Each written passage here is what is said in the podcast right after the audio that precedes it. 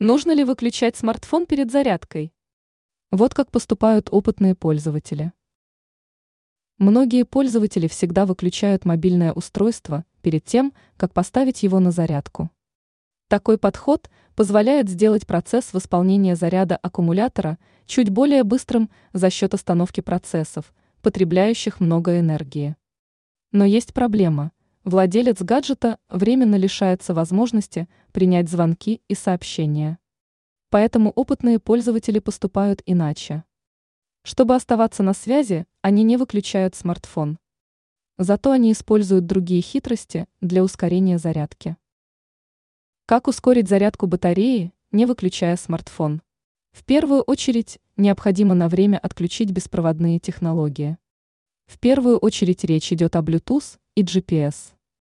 Если пользователю не нужен доступ в интернет, то есть смысл отключить Wi-Fi. Временный отказ от вышеперечисленных функций будет способствовать более быстрому восполнению заряда аккумулятора, так как мобильник не будет тратить силы на поиск сети и устройств.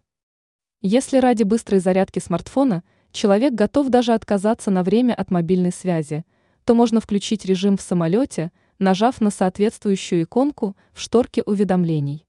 Таким образом, отключать гаджет перед подключением к зарядному устройству не надо.